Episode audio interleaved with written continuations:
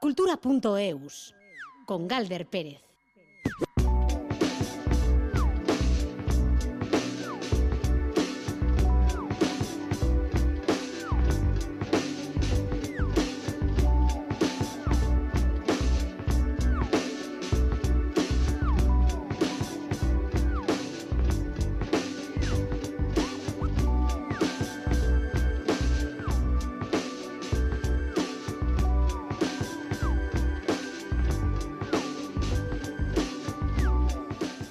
Caixó Arrachaldeón Gustio y arranca la semana con la vista puesta en el 8 de marzo, como no podía ser menos, muchas de las propuestas culturales son también en torno a la lucha feminista. Donostia prepara un programa especial que vamos a detallar esta tarde. Miraremos a una exposición en Oquendo en torno a la cineasta chilena Carmen Castillo, este año en el que se cumple medio siglo del golpe de Estado contra Salvador Allende. Hoy también vamos a hablar de EHZ, del Festival Euskal Herria Susenean, que se ha presentado este fin de semana. Vamos a mirar a ferias de teatro y de danza, a las novedades del cómic y todo esto es solo una pizquita de lo que vamos a disfrutar esta tarde en la sobremesa cultural de Radio Euskadi con Jorge Ibáñez y Maitane Bujedo en la dirección técnica y Meya Salaverría también, a quien damos nuestra bienvenida, y Ainara Ortiz de la producción de redacción. Neoma, que están que no paran, el jueves arrancaban la gala Gastea Sariac, sorprendiendo al público con su aparición dispersadas en diferentes espacios de Euskalduna el sábado tocaban en la Sidecar de Barcelona, mañana estarán en el Victoria Eugenia Donostiarra y el miércoles en el Euskalduna de Bilbao y el sábado en Berriz. Bueno, pues así está la agenda de las siete artistas y aquí en cultura.eus tenemos cuatro entradas dobles para disfrutar del concierto de Neomac el miércoles en el Euskalduna de Bilbao.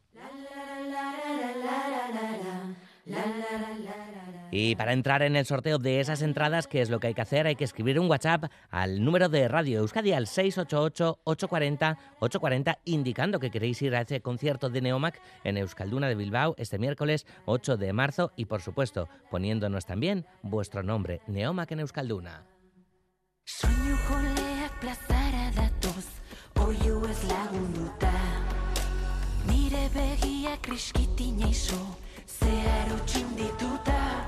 Musika ozen gizonek txalo Ama etxean sartuta. Kantua laien atzean amaika Inpusak eta zkutatuta Musika ozen gizonek txalo Ama etxean sartuta. Jaiak onena bihurtu liteke Kate astu nauei lotuta. Kampoan notza dagoeneko Eguna itzali da bitartean ispiluari parez pare begira Ile askatu, gona altxatu, talo txazberantzatira Nefzu eder ikusten zaitut baina, arauak ala omen dira. Ile askatu, gona altxatu, talo txazberantzatira Pekatu ikan biena ote da, norbera ekiko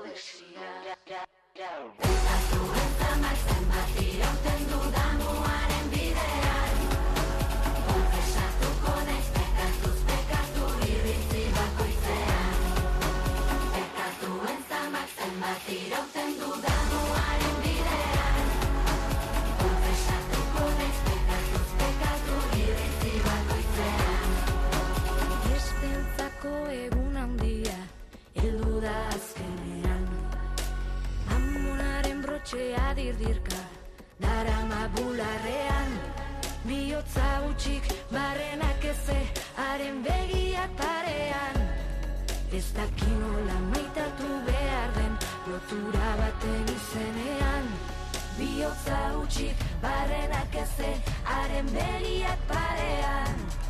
Bere burua maitatzen sekula erakutsi ez diotenean Beste entzako egun handia heldu da azkenean. Amonaren brotxea dirdirka daramat bularrean. Biotza utxik barrenak eze zure begiak parean. Ez dakin nola maita zaitzak edan lotura baten izenean. Biotza utxik barrenak eze zure begiak parean jotzen sekula erakutsi ez didatenean. Eta zuretza maiz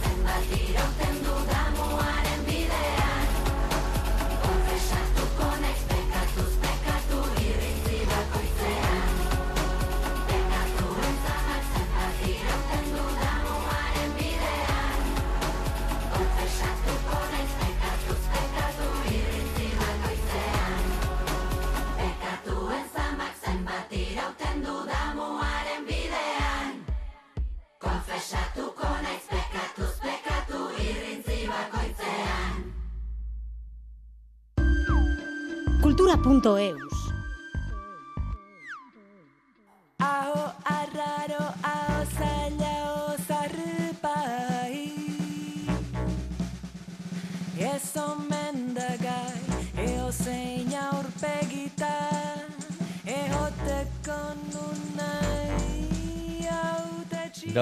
Celebrará, como decimos, el Día Internacional de las Mujeres con una amplia programación que comienza hoy mismo y se va a extender hasta el fin de semana. Las principales actividades tendrán lugar en centros culturales como Inchaurrondo o Larracho. Y dentro del ciclo Gurea Ocha, que esta tarde, actuación de Maite Larburu, a quien escuchamos, y mañana del grupo Neomac, a quien hemos empezado hoy eh, poniendo en cultura.eus. Nos cuenta todo el programa Ainhoa Aguirre.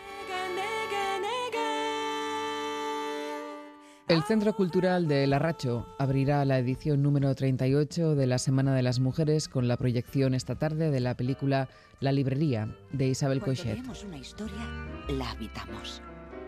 A ella más que nada en el mundo le encantaba el momento en el que terminas un libro y la historia sigue viva en tu cabeza como un sueño muy real.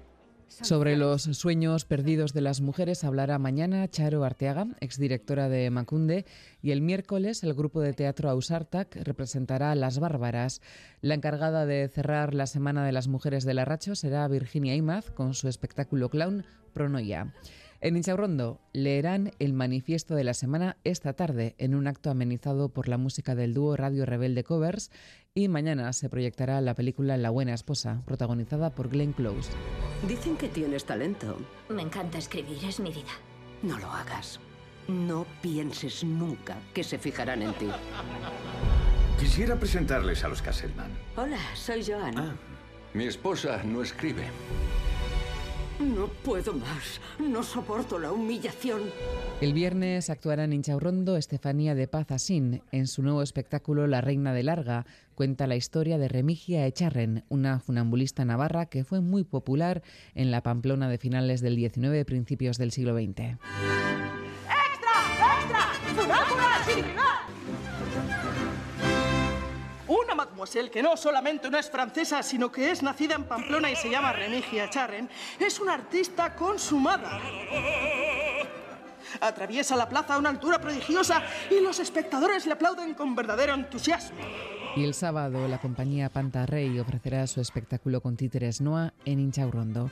También se sumarán a las celebraciones y reivindicaciones del Día de la Mujer Teatro Victoria Eugenia, Coldo Michelena, Santelmo Museo y Tabacalera, donde se proyectará esta semana, el jueves, el documental Tarachime de Naomi Kawase. Esta proyección del ciclo Historias del cine feminista será presentada por Marina Palacio.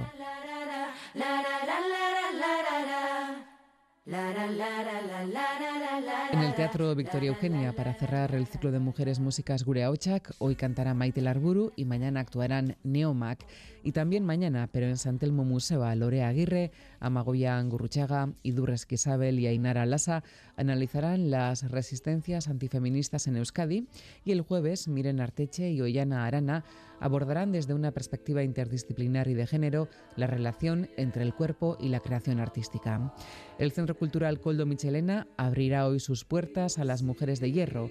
Así se titula la conferencia que darán Lola Orcajo y Juan José Fernández sobre las mujeres trabajadoras acerca de su transición de los oficios tradicionales a las fábricas.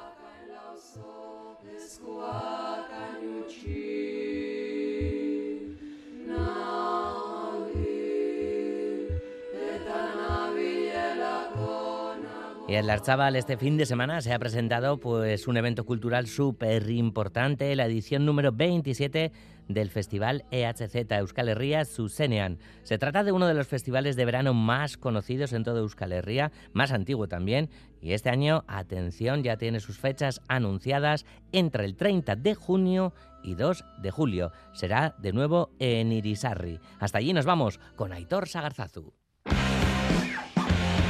Este año el Festival Euskal Herria Zuzenean tendrá la imagen de un dragón, un dragón colorido y variado que durante 27 años ha mudado de piel sin descanso. Escuchamos a Intza Echart, integrante del grupo organizador. Lekuz leku ere aldatu dira hainbat gauza, bai belaunaldiak, bai uh, ekipa, eta bai ere azkenean uh, EHStak zuen uh, balore hori, beraz horregatik etengabea salbehitzen festivala. Hala ere, uh, laurita amaseitik hor da, beraz lortu dugula salbehitzen uh, irauteko. Como en los últimos cuatro años, la cultura, el auzolán y el euskera tomarán el municipio de Irisarri, en Baja Navarra, del 30 de junio al 2 de julio.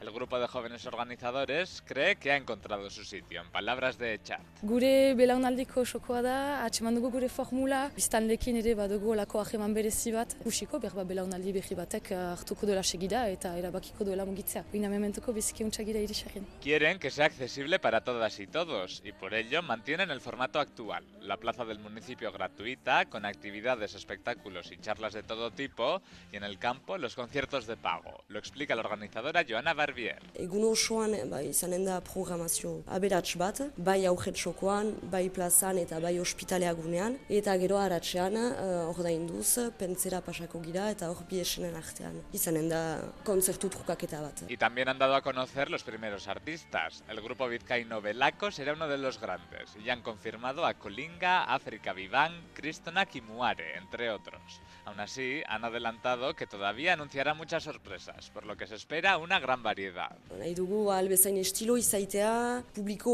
guziei egokitoa, bai aur, bai heldu, bai gazte, eta beti bezala euskal taldeak joaraztea. Lehenesten dugu hau, esna toki batukan dezaten. Para quien quiera conseguir las entradas más baratas, estarán a 40 euros en su página web hasta el 12 de marzo, con valor para los tres días del festival.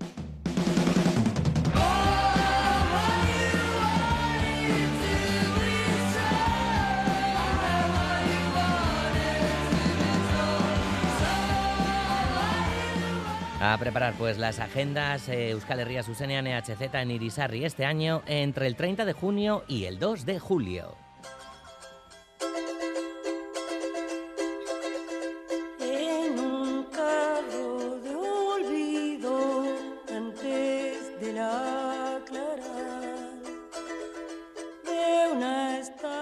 Festival de Cine y Derechos Humanos de Donostia, que se celebrará en abril, acaba de abrir la exposición que reflexiona sobre el exilio y la memoria histórica en el año del 50 aniversario del golpe de Estado contra el presidente Allende. Y lo hace a través de la cineasta, escritora y activista Carmen Castillo, víctima de aquella dictadura que tuvo que exiliarse en Francia. Su compañero, Miguel Enríquez, fue asesinado y ella perdió el niño que esperaba. A través del cine, el audio, los libros y la fotografía, en la muestra se realiza un recorrido por la memoria de quienes han tenido que exiliarse.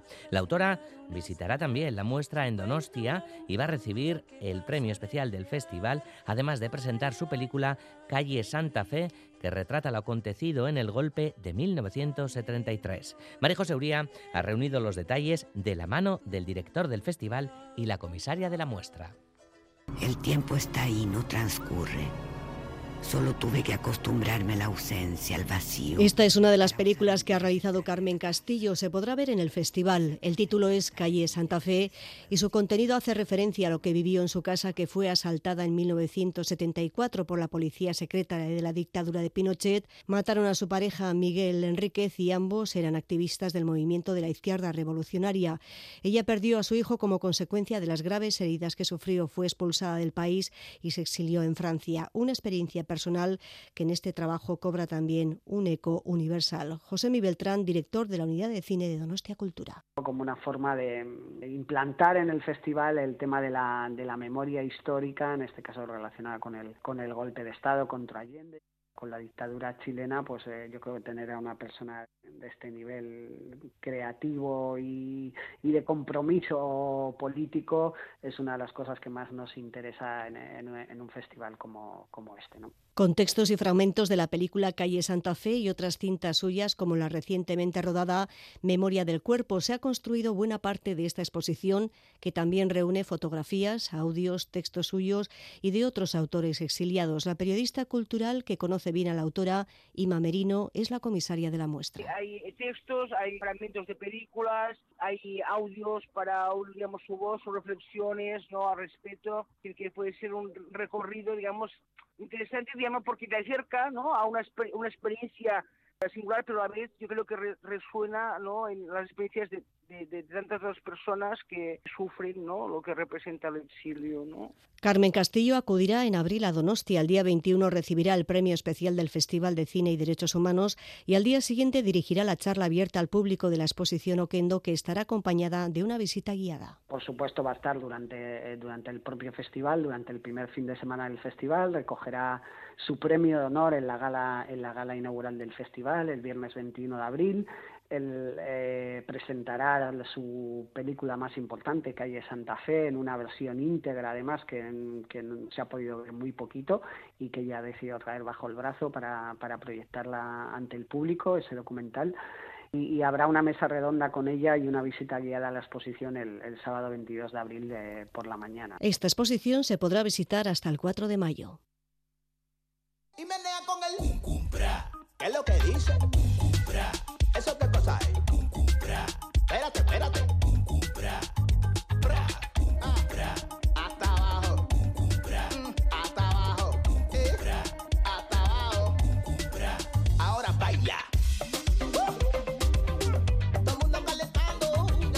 El arte contemporáneo vuelve a inundar diversas localidades navarras gracias al programa Woldeac impulsado por el Centro de Arte Contemporáneo de Huarte. En esta, su cuarta edición, el programa expositivo y de investigación ahonda en el concepto de la maternidad como experiencia afectiva y potencia política. La exposición, con obras de siete artistas, va a viajar hasta principios de julio por tres localidades navarras, Alchasua, Aoiz y Tafalla. Además, se ha preparado un programa de mediación para acercar los procesos creativos a los vecinos, a las vecinas de cada pueblo. Nos lo cuenta Itziar Lumbreras.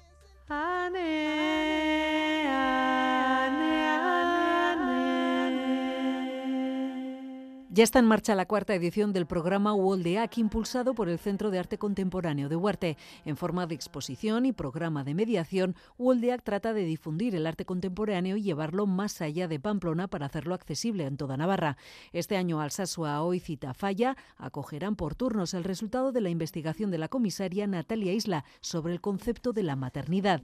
Isla ha trabajado con siete artistas vinculadas a Navarra para formar materiales maternales. La exposición que itinerará por las tres No es una exposición de la maternidad en el sentido de las madres artistas, sino que tiene que ver con otro concepto que desarrollo después, posteriormente, que es el maternaje. Y el maternaje tiene que ver con los cuidados, con el trabajo que entendemos de cuidados. Entonces me sumergí en sus universos por varios meses y nos fuimos también juntas despojando de estos prejuicios que tienen que ver con la maternidad y entendiendo lo materno desde, desde el sistema de cuidados. Desde ahí empezamos a conectar con la potencia de lo materno más allá del vínculo filial. A partir de ahí se fue formando la exposición con los trabajos de Amaya Gracia Arqueta, Ángela Moreno, Ullane McGuinness, Charo Fontalba y Zaris Falcón, también con las obras de Beruta. Son escultura textil, que principalmente yo trabajo todo lo que es en el ámbito textil, pero luego tengo tendencia mucho a la experimentación también y a buscar en otros medios y por eso también hay otra de porcelana y también hay una pieza audiovisual y otra fotográfica. Siete piezas que conectan con el tema de la muestra desde diversos puntos de vista. Hay un par de duelos distintos, crisis personales y esos momentos en los que pierdes el equilibrio. Como otro punto en común sería lo pequeño, ¿no? la importancia de lo pequeño. Por ahí yo creo que resuena bastante con esos cuidados, con esa atención a lo pequeño, con esas cosas que pasan desapercibidas y que se invisibilizan. Y en el caso de Zaris Falcón, a la comisaria le interesaba contar con la investigación sonora que el artista ha realizado sobre esos materiales maternales. al besarte puedo comprender recuperar su propia memoria de lo materno, trayendo eh, cantos de nanas y rezos de su abuela y de su madre allá en Colombia, y los va ligando también con su propia historia eh, de migrante de estos últimos años aquí en Navarra, rescatando voces de las mujeres que también la han cuidado y la han maternado aquí. Y lo que nos propone es generar una acción en cada una de las sedes colectiva en que también podamos integrarnos a ese coro de voces, rescatando y trayendo esas voces maternas que nos arrullaron en algún momento. Además de la exposición y las performances, Woldeac propone talleres de lectura y escritura y proyecciones de cortometrajes de las realizadoras navarras Elena Taberna, Irati Gorostidi, Mirari Echavarri y Marga Gutiérrez. Las propias autoras presentarán y comentarán los cortos creando conexiones con la muestra. La Orquesta de Cámara de París en Cursal Escena. Una de las agrupaciones de música de cámara más importantes de Europa actúa bajo la dirección de la joven directora Neil Venditti y con el pianista David Freck como solista invitado. La Orquesta de Cámara de París, el 7 de marzo, en el Auditorio Cursal. Entradas a la venta en cursal.eus. De la mano de EITB. Zure autoasegurua ekarriko zenuke kutsabankera bere prezioa hobetu ezkero? Kontsultatu apirilaren amabosta baino lehen ea gure promozioaz balia zaitezkeen. Informazio gehiago irubebikoitza.kutsabank.es Kutsabank, hemendik.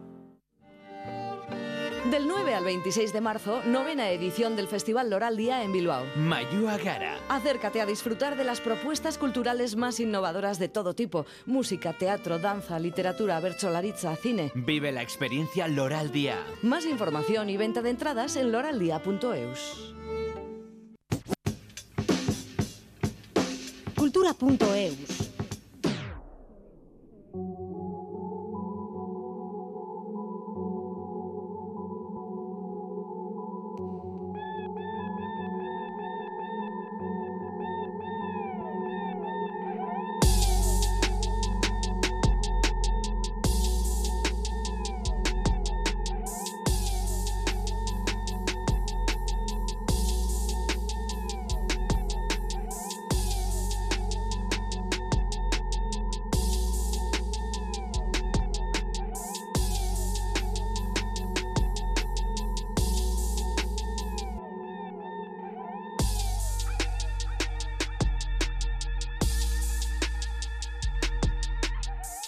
Las 3 y 27 minutos de la tarde, seguimos en cultura.eus. Vamos a hablar ahora de, de, una película que cumple años, de una película que marcó un hito y de una película de la que se van a hacer varias celebraciones esta semana. El 6 de marzo del 98, o sea, hace 25 años, se estrenaba pues una de las comedias icónicas de los hermanos Cohen, El Gran Lebowski, un auténtico film de culto que tiene en su eje a un personaje encarnado por Jeff Bridges, un vago redomado que con el tiempo se ha ganado el corazón cinéfilo. Nos acompaña en este Remembering fílmico Iker.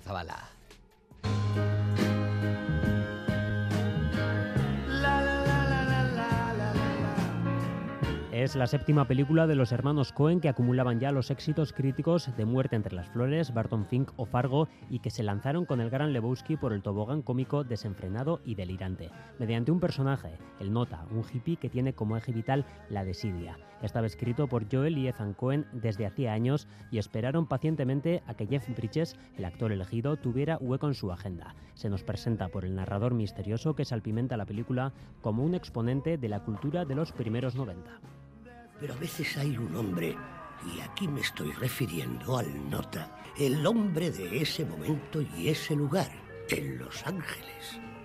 Y aunque sea un auténtico vago, y el Nota ciertamente lo era, seguramente el, el gran Lebowski más no parece tomarse en serio a sí misma, pero es evidente que se trata de una calculada hibridación de géneros cinematográficos. Hay elementos del western y fragmentos musicales, aunque fundamentalmente se trata de una película que mezcla la comedia absurda con el cine criminal, partiendo de un inicio rocambolesco, una confusión de identidad tan propiamente hitchcockiana.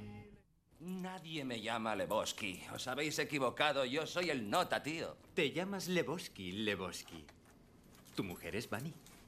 ¿Mi, mi, mu- ¿Mi mujer? ¿Bunny?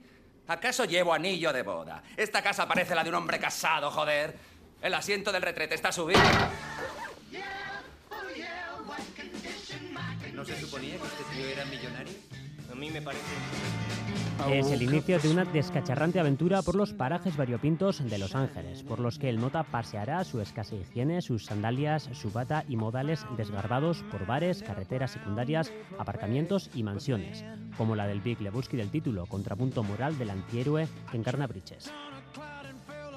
¡Oh, joder! Sí, buena respuesta. Es su respuesta para todo.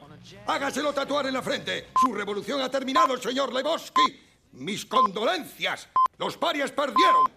Mi consejo es que haga lo mismo que sus padres hicieron. Consiga un trabajo, señor. Los parias perderán siempre. Encarnado por David Huddleston, es uno de los grandes secundarios que pululan por el film, como la estrambótica artista que interpreta Julianne Moore o los amigos del Nota, que interpretan Steve Buscemi y John Goodman. El personaje de este último, Walter, es de lo más recordado de la película. Un hombre agresivo y violento que tiene la molesta costumbre de relacionar cualquier tema de conversación con la guerra de Vietnam. ¡Me pone enfermo! ¿Qué te importa a ti, Walter? Esos ricos de mierda. Toda esta historia de los cojones. Yo no vi morir a mis colegas con la cara en el barro para que esa puta guarra Walter, no creo que este no he hecho asunto tenga relación con Vietnam.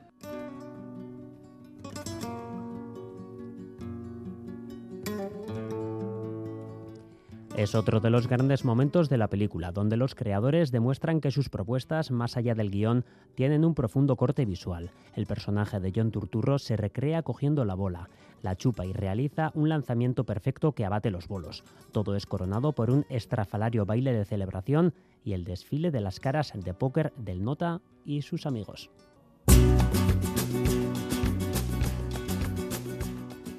En su momento, el Gran Lebowski fue incomprendida. Presentada en el Festival de Berlín, a duras penas recuperó en inicio los 15 millones de dólares que costó. Sin embargo, es hoy reivindicada por muchos motivos. Se celebran fiestas en torno a la película y hay incluso una religión llamada dudeísmo dedicada a extender los preceptos vitales y filosóficos del Nota.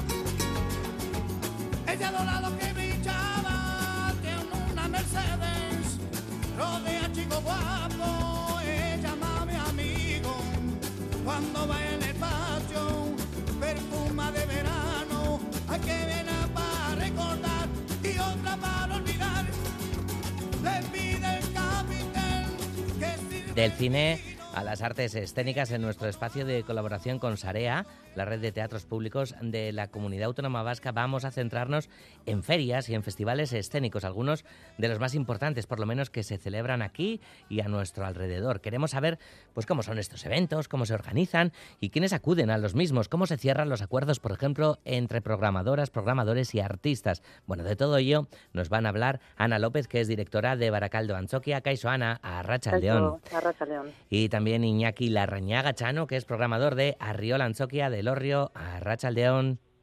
Arratsaldeon, Kaixo. Bueno, ambos además eh, miembros de- del Comité Artístico de, de Sarea. No sé, oye, contadnos, an- antes de entrar en materia de, de ferias y demás, contadnos cuántas personas integráis a este grupo y cuáles son vuestras funciones principales dentro de, esta red de teatros de titularidad pública. No sé si quieres, Chano, tú comentarlo o lo comento yo. No, coméntalo tú. Sí, bueno, pues Sí. digamos Pues que yo te, somos... complemento si te queda algo. Vale, perfecto, estupendo.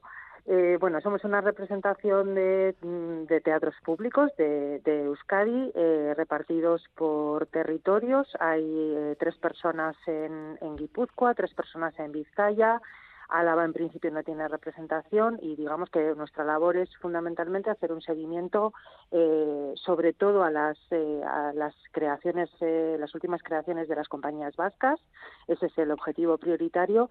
Y luego asistir a determinadas ferias festivales que se consideran estratégicos y que pueden servir para que hagamos la labor de prescripción que bueno muchos muchos espacios sus responsables no tienen posibilidades de viajar por cuestiones de tiempo porque tienen otras dedicaciones no solamente se dedican a la programación del teatro igual son responsables de área o entonces, eh, digamos que nuestra labor es eh, hacer un poco de ojeadores, ¿no? Un poco ver, ver eh, las, eh, las producciones que, se están llevando a cabo, eh, sobre todo aquí, en Euskadi y, fuera, y, y bueno, pues digamos pasarles por esa, ese filtro de calidad, diversidad, diversidad de públicos, de formatos, y de alguna manera eh, hacer una selección y presentarlo al resto de los responsables de, de los teatros, que son 69 los que integramos AREA, y bueno, de una de alguna u otra manera, digamos que esas eh, propuestas, esos espectáculos tienen, pues bueno, como un marchamo de, calidad. Hmm. Claro, eh, acabáis de, de llegar, acabáis de, de volver de FETEN hace, hace poquito, de la Feria Europea de Artes Escénicas para Niñas y para Niños. Se celebra cada año en Gijón, es, es- es referencia principal, desde luego, en este tipo de, de espectáculos. ¿Cómo ha sido la experiencia? Bueno, en este caso lo voy a contar yo porque Chano, casualidad, a esta feria no, No ha podido estado, ir, no. así que en otras, bueno, sobre otras puede hablar largo y tendido.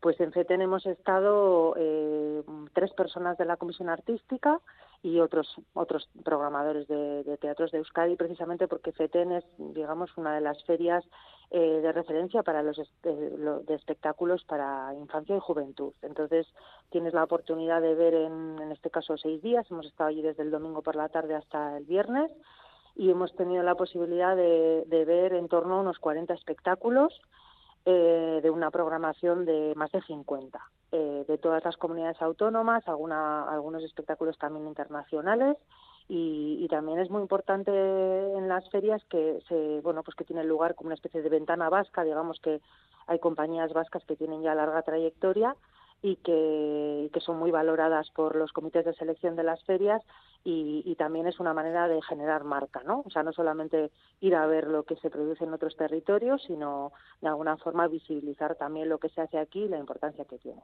Y Mm. son, pues bueno, muchos muchos espectáculos son, algunos son estrenos, eh, y bueno, tiene la, la virtud que tienen las ferias es que tienes concentrado en una, es agotador, pero en, un- en unos días, en cuatro o seis días, tienes posibilidad de ver muchísimos espectáculos y de precisamente bueno pues hacer esta selección y luego eh, establecer reuniones con agentes del sector con otros programadores. Bueno aparte de la, parte de exhibición hay una parte también importante de actividades paralelas y presentaciones que bueno pues que complementan la finalidad de las ferias Claro, conocer también, ¿no? Eh, En este caso, en Gijón, ah, por un lado, toda la parte artística, tantas y tantas compañías, los trabajos, las funciones que han llevado, pero después también, pues vosotras y vosotros, ¿no? Charláis allí con, con otros teatros, ¿no? En este caso, desde cualquier lugar de- del Estado o de Asturias o así, para, para ver cómo funcionan y seguro que de ahí también traer ideas, ¿no? Para, para casa.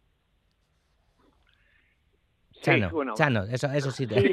yo me quedo callada No, sí, es verdad que, que sí que nos encontramos ahí con otros eh, programadores de otros teatros de todas las comunidades y que ya incluso tenemos amistades con ellos y intercambiamos, bueno, pues esta producción va así, aquí está funcionando, aquí no está funcionando, o tal y cual, y entonces eso también nos aporta bastante eh, interés en cuanto a las producciones eh, o nuevas o desconocidas o incluso que hay gente que haya conocido, hayan estado en sus teatros.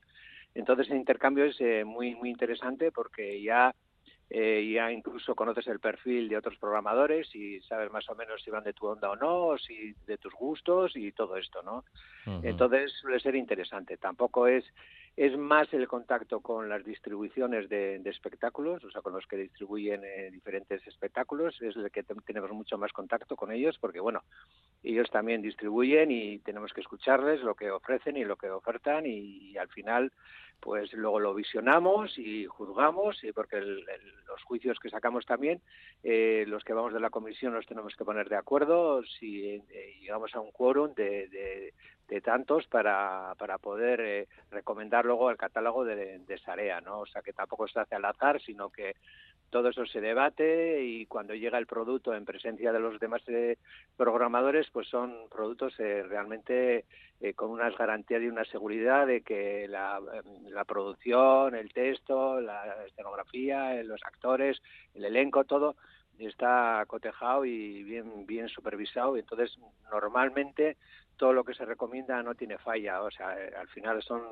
espectáculos de confianza en los que los programadores pueden confiar, ¿no? Entonces, pues claro, suele ser una labor muy dura el, el- el tener que ver, que en este caso como en FETEN, pues que se han comido pues 40 espectáculos en cuatro días, ¿no? Claro. Entonces, ese eso- es el trabajo sí. más arduo, ¿no? Eso Y te- es es- intenso, sí. intenso, intenso durante todo el día. ¿no? Sí, eso sí iba a preguntar. Uno y otro y otro y otro. A ver, como cuántas ¿no? funciones eh, podéis llegar a ver eh, Sí, un hombre. día. ¿no? El público, no- claro, es vuestro trabajo, sois profesionales Sí. del tema, el público está habituado a ver, Sí. bueno, ahora el, el teatro breve y demás, ¿no? Pues eh, bueno, y hay otro tipo de experiencias, pero el público está habituado a ver una al día, ¿no? Ver dos ya. Pero, pero en vuestro caso, ¿como cuántas eh, os podéis ver en un día? Algunas veces hemos hecho el listado de todos los espectáculos que hemos visto. Bueno, los, los, lo registramos lógicamente porque luego tenemos que compartirlo con el resto de, de programadoras y programadores porque no solo comentamos lo que recomendamos, sino también lo que hemos visto y no consideramos que tiene unos mínimos, ¿no? Eh, o porque por Que es lo más circunstancias duro. pues hay Claro, que es lo más duro porque al final también en una feria eh, las, las compañías que tienen la oportunidad de presentar sus trabajos no son ni una quinta parte de, de las propuestas que mandan y, y lo mismo la programación que hay en, en los teatros de Euskadi eh, que, es, que es muy intensa, no es capaz de acoger la cantidad de, de, de, producción que hay. O sea, incluso si todas fuesen de una excelencia absoluta, no habría, no habría espacio para toda la, la producción eh, que, que, hay. Y, y al final, en, en, un día de una feria, claro, decías que una persona ve un espectáculo al día. La mayor parte de, personas ven como mucho igual cuatro al año. Entonces, al claro, sí, nosotros eh, al final en una feria estás eh, pues de la mañana a la noche eh, haciendo primero el, encaje de bolillos para, sobre todo en ferias que igual tienen eh, una programación, varias, varios espectáculos a la misma hora que tienes que elegir, pues te toca la labor de elegir y ver eh, el material que han enviado también las compañías, porque antes de la feria a los inscritos les mandan el material y ver eh, bueno, con lo que han mandado, mmm, más o menos qué es lo que puede tener un mayor interés, una mayor viabilidad en los teatros de Euskadi y hacer ese, ese tetris de qué, de qué ver en qué momento. Pero ha habido días, por ejemplo, en FETEN, que hemos, también es verdad que son espectáculos eh, para infancia y juventud, con lo cual la duración no, no son espectáculos de dos horas, son espectáculos de pues 50 minutos, hora y diez, eh, pero aún así sigue siendo muy intenso y sin descanso entre uno y otro hemos llegado a ver un día nueve espectáculos, por ejemplo. Wow. Necesitas tiempos para también para digerirlos, de, tiempos de descanso, de no, de, casi casi de no comentar entre nosotros y luego reunirnos y hacer como el resumen del día, porque si no sería agotador. Claro, uf. Eh. Y, y, luego una, una cosa también importante es que, bueno, y que es muy, muy así, es el tema de, de la selección de los espectáculos que hace la feria, entonces, eh, los que tienen el privilegio de presentar su espectáculo delante de un, montón de programadores, al final eh, se la juegan, ¿no? Porque, claro, tú imagínate que, que eh, presentan el espectáculo con toda la ilusión del mundo y luego es un espectáculo fallido. Entonces, claro, eh, la compañía se la juega, ¿entiendes? Porque, claro, si es un espectáculo fallido, pues se ven mucha gente, mucha gente y el espectáculo se queda como, como que ya, ¿no? Entonces, eh, ese, por una parte tiene el privilegio de presentarte ahí, que es ya es un, un hándicap, pero luego ya el trabajo, lo que lo que resulta, ahí es como un juicio al final, ¿no? Es muy Claro. duro, pero es, es así, ¿no? Entonces, claro, muchos quedan fuera y esos que quedan fuera, eh, que no tienen ni una consideración, pues, eh, pues fíjate, tú has hecho una producción y te presentas allí y al final, pues no, no te sale como ah, para, para los programadores no está como, como para exhibirlo. Entonces, suele ser muy duro, ¿no? Suele ser muy duro a la hora de, de, de, de- de plantearte. Se ponen contentos cuando les eligen, pero luego ya cuando Claro. no les seleccionan, pues eh, viene el desastre, porque claro, Desde te luego. juzgan ahí y, y dicen la gente, ah, pues esto no me ha gustado, esto tampoco, esto sí, esto no. Entonces, Mm. eh, suele ser una cosa muy dura en ese sentido. ¿no? Claro, dura, delicada, ¿no? Traumática, Claro, bueno, sí. claro. Y luego nosotros solemos ser muy cuidadosos con los juicios de valor también, porque es. bueno, pues al final en un evento como una feria, eh, bueno, pues está rodeado de programadores y muchas veces pues se generan una serie de corrientes de opinión y en eso somos muy cuidadosos porque entendemos que cualquier trabajo es digno de respeto eh, independientemente que no tenga un encaje determinado, ya no solo para las programaciones de cada una de nosotras, sino de, de Sarea, porque hay propuestas que igual no tienen, pues porque mm, determinada disciplina pues no tiene tanta tanto arraigo aquí o por determinadas cuestiones, pero siempre yo creo que tratamos a todas las compañías, tanto a las que se presentan en, en las ferias como a las que no, no han sido seleccionadas, pero que también en la feria intentan contarte sus proyectos, eh, pues Mm. hacer ese seguimiento y luego ser muy respetuosos a la hora de, de dar nuestra opinión, porque al final no, no deja de ser es una opinión profesional, pero bueno, pues siempre está ese, esa, ese margen tan tan débil, ¿no? Esa, esa raya tan fina entre la subjetividad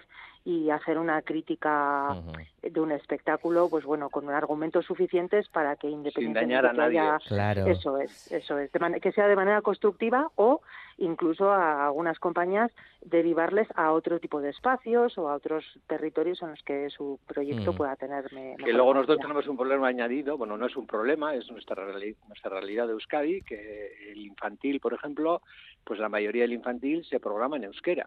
Entonces, para hacerlo en castellano, pues tiene que ser unos trabajos muy elaborados y con una carga de, de escénica y actoral y todo muy muy importante, ¿no? Porque el idioma prima mucho, ¿no?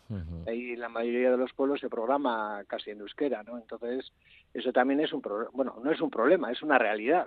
Entonces eso también crea crea esas cosas, ¿no? Y muchas veces cuando un grupo o una compañía que lo expresa en castellano, pues tiene que estar muy, muy exquisitamente elaborado y muy bien hecho, ¿no? Para que haya esa concesión de decir, bueno, es en castellano, pero es que el trabajo merece la pena. Claro.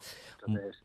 Se nos, se nos va acabando el tiempo, así que na- rápidamente tenemos que citar, como no, eh, hay- hay- hemos citado alguna feria, ¿no? Hemos citado Fetén, eh, Tárrega también, una mítica Huesca y demás podríamos citar, pero como no, aquí también tenemos una importante feria de feria que, que se pone en marcha ya. Ahorita mismo, Ah, ahorita sí. mismo, con Fake eh, como tema, eh, como, como nombre para, para este año.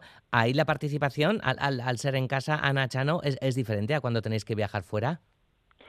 Eh, bueno, yo diría que quizá es más, más eh, intensa porque cuando tú te vas fuera, eh, digamos que hay, al estar más, cuanto más cerca estás de casa, menos, menos, eh, menos idea de feria. O sea, tienes que, digamos que la distancia a veces hace que te puedas concentrar en donde estás. Cuando estás cerca, que de feria están a nada, 100 kilómetros escasos de, nuestras oficinas, pues al final tienes que dedicar también muchos ratos a hacer el trabajo de oficina. Eh, digamos que de feria se, ha co- o sea, se ha consolidado como uno de los mayores eventos y de las citas más importantes por la calidad de las propuestas artísticas y porque tiene, mm, bueno, genera muchísimo, Donostia, genera muchísimo interés la propia ciudad y eso, bueno, pues es un aliciente también.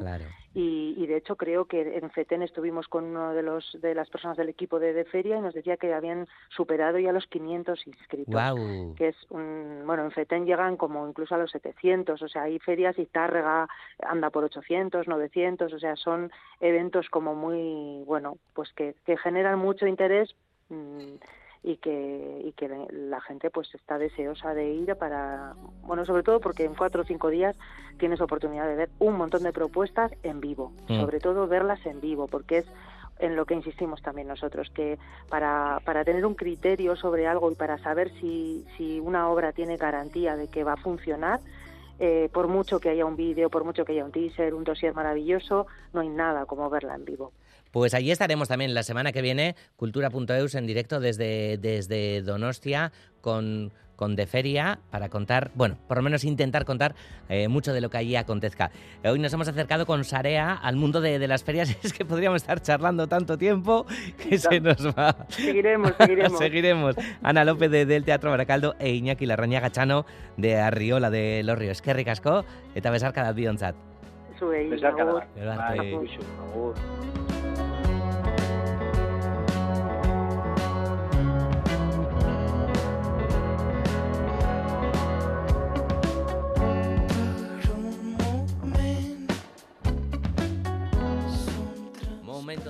cómics en cultura.eus. Lo hacemos una vez al mes mínimo y para ello invitamos a nuestro compañero, al especialista de esta casa en el mundo del cómic, Iñaki Calvo Caiso, Iñaki Arracha León. A Rachaldeón Galder. Una vez al mes mínimo. Mínimo, efectivamente. Sabe a poco, ¿eh? Pero bueno.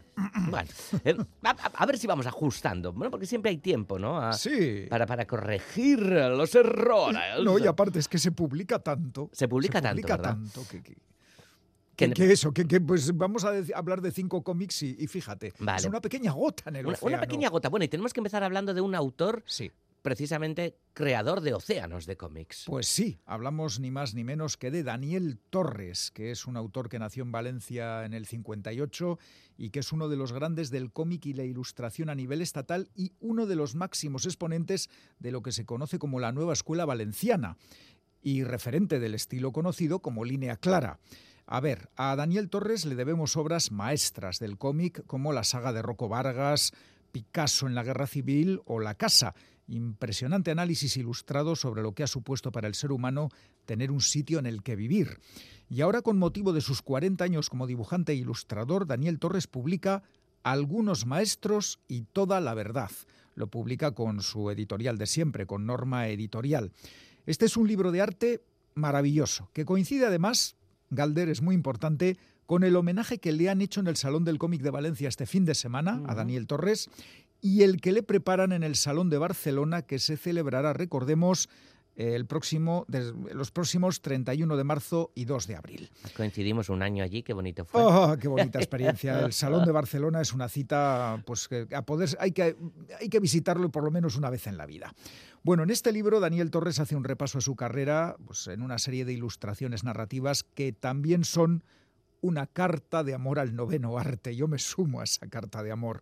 Recuerda a sus influencias, autores y personajes, fíjate, como el Flash Gordon de Alex Raymond y Dan Barry, el Little Nemo de Winsor McKay, Corto Maltés de Hugo Pratt o El Mayor Fatal de Moebius. Vamos, una auténtica delicatessen que no puede faltar en nuestra biblioteca comiquera. Apuntada la primera referencia de hoy y la segunda pues nos trae a un tema, pues a uno de, los temas fundamentales de, la igualdad, de Pues la sí. que hablamos mucho esta semana, pero que de la que tenemos que hablar. El feminismo tiene que estar presente cada día. Sí, sí, el voto femenino. El título, fíjate cuál es. Eh, todo el mundo. Jiu-jitsufragistas. Jiu-jitsufragistas. El jiu-jitsu es un arte, pues ya sabes, de defensa oriental. Todo el mundo, o casi todo supongo, conoce la lucha de pioneras como Emmeline Pankhurst por el derecho al voto de las mujeres, las sufragistas. Fue una lucha sin cuartel, con manifestaciones en la calle disueltas de forma violenta por la policía británica y donde las mujeres sufrieron también agresiones por parte de hombres que no soportaban sus reivindicaciones. Hartas de tantas agresiones, las integrantes de la Unión Social y Política de Mujeres contrataron los servicios de Edith Garruth, una mujer que practicaba el jiu-jitsu y que se convirtió así en la primera formadora de autodefensa feminista. Hablamos de los primeros años del siglo XX. Gracias a las clases de Jiu-Jitsu se formó un cuerpo femenino de seguridad conocido como las Amazonas, que se encargaron de hacer entender a los policías y al resto de hombres que las mujeres ya no eran el sexo débil. Cesaron sus movilizaciones al estallar la Primera Guerra Mundial en 1914 y cuando terminó, en 1918, el gobierno británico aprobó el voto femenino a partir de los 30 años. Una década después, el derecho a sufragio se extendió a todas las mujeres mayores de 21 años. Con esta novela gráfica, titulada, como hemos dicho, Jiu-Jitsu eh, sus autores, Clement Xavier y Lisa Lugren, ganaron el premio Chateau de Cheverny de cómic histórico 2021. ¿Qué te Bueno, parece? Pues súper atractiva, desde luego, eh, es- esta propuesta. Jiu-Jitsu sufragistas. Jiu-Jitsu sufragistas, que es el concepto autodefensa feminista que tanto, del que tanto se habla. Y el siguiente tema. mm, Uy, el siguiente tema, eh, para un experto en teatro como tú. Interesante cuestión la que traes con un enemigo del pueblo. Pues sí, Javi Rey, el dibujante Javi Rey ha adaptado una de las grandes obras de- del dramaturgo Henrik Ibsen. Eh, argumento súper conocido, pero vamos a recordarlo. El doctor Thomas Stockman, discreto y de firmes principios, y su hermano Peter, que es un alcalde pues muy fanfarrón y populista, fundan un balneario que se convierte en atracción turística y motor principal de la economía de su pequeña isla.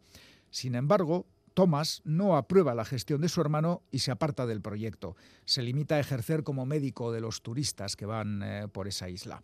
Es una tarea aparentemente anodina, pero que le lleva a descubrir un terrible escándalo sanitario y le obliga a emprender una lucha sin cuartel contra su propio hermano. Un líder carismático que cuenta con el apoyo de los poderes financieros y políticos y de la mayoría de votantes de la isla, porque la pela es la pela. Amenaza ecológica, mentiras políticas y manipulación de la opinión pública 140 años después de su primera representación. ¿Qué actual nos suena todo esto? La obra clásica del gran dramaturgo noruego Henrik Ibsen es adaptada al cómic por Javi Rey, un autor que en 2016 ganó el premio Revelación en el Salón de Barcelona por convertir en viñetas otra novela, Intemperie, de Jesús Carrasco. Eh, tengo dos cómics para devolverte, Iñaki, los voy a traer para que me dejes este Un enemigo del pueblo, un tema súper de actualidad, claro, como los grandes clásicos, este texto de Ibsen. Atención a, a la adaptación al cómic, tengo Sí, muchas sí, ganas de... Javi Rey es garantía, ¿eh? de verlo, La verdad es que lo hace muy bien. Un poco de terror. ahora, Uf, ¿no? ahora lo que viene es totalmente distinto. A ver, se titula ¿Habéis oído lo que ha hecho Eddie Gain? Y es escalofriante. Es que Ed Gain, uno de los asesinos en serie más terroríficos y famosos de la historia, conocido como el carni- carnicero de Plainsfield, Wisconsin, Ed Gein tuvo pues, eh, un padre alcohólico y maltratador y una madre que le educó bajo un gran rigor religioso. Tras su detención en 1957 confesó el asesinato de dos mujeres. Y en la granja donde residía los investigadores encontraron un auténtico museo de los horrores porque a Ed Gein le gustaba profanar tumbas y hacer objetos con piel humana. Con ese material tapizó muebles, hizo lámparas e incluso prendas de vestir. Terminó sus días en un psiquiátrico y su figura ha inspirado películas como Psicosis, La Matanza de Texas y El Silencio de los Corderos. Y ahora le llega el turno al cómic, a la novela gráfica, que como decimos se titula ¿Habéis oído lo que ha hecho Eddie Gain? Sus autores son toda una garantía. El guion es de Harold Schechter, uno de los máximos expertos estadounidenses en crímenes reales, eso que se llama el true crime, autor de numerosos libros y profesor emérito del Queen's College de Nueva York. Y los dibujos son obra de Eric Powell, reconocido ilustrador, ganador de varios premios Eisner con la famosa serie El Bruto. Así que una de asesino en serie en cómic. Y vamos a terminar, Iñaki, con, con, una novela gráfica que hace un ejercicio de, de memoria histórica de fundamental. Recuperación de, recuperación de la memoria de la histórica, memoria. sí. María la Jabalina, de Cristina Durán y Miguel Ángel Giner Bou, publicado por Astiberri. Un cómic en memoria de María Pérez La Cruz, conocida como María la Jabalina, la última mujer asesinada por el franquismo en la comunidad valenciana. María creció alrededor de la fábrica del puerto de Sagunto, donde se respiraba un ambiente de lucha obrera. Militante de la organización anarquista Juventudes Libertarias, con 18 años se alistó en la conocida como Columna de Hierro, donde ejerció de enfermera y resultó herida en el frente. Durante la posguerra fue delatada, detenida y acusada injustamente de delitos que no había cometido. El 8 de agosto de 1942, con solo 25 años, le fusilaron en el tristemente conocido como Muro de Paterna. Cristina Durán y Miguel Ángel Giner Bou, ganadores del Premio Nacional del Cómic por el día 3, un cómic sobre el trágico accidente del metro de Valencia que costó la vida a 43 personas, rescatan la historia silenciada de María la Jabalina en una novela gráfica que ha podido llevarse a cabo gracias al apoyo de la Concejalía de Memoria Histórica del Ayuntamiento de Sagunto y que se publica tanto en castellano como en valenciano. Pues tenemos cómics mínimo para, para un mes. Para, qué variedad de para, temas. Qué, eh, qué variedad qué de temas, además. Todos. Qué interesantes todos y, y cuánto tema social y uh -huh. político, ¿no? Que, que, también es tan interesante, como no, siempre en las artes. Me comporto bastante más formal aquí que en pompas de papel. ¿eh? eh sí, Calder, eh, tomas aquí una posición muy, muy elegante y recta. bueno, pues te esperamos aquí, no a modo recto, sino a modo curvilíneo. eh, Lo que haga falta siempre que sea para hablar de cómic. Efectivamente, Iñaki Calvo, es que recasco. Suri, agur. Es pregunten van les coses que no van acabar passant. Es pintava. Esto es estimada Gloria con Matines. Matines, el alias musical del músico, cantante y compositor catalán Marc Tinés. A finales de este mes de marzo va a publicar nuevo disco, un disco lleno de, aroma pop y canciones como este, este tercer adelanto de este trabajo que lleva por título, como decimos, Estimada Gloria. Con Gloria nos vamos. Hasta mañana. Llegan las noticias de las 4 mañana. Más cultura. A las 3. Biar Arte Ondo Izan.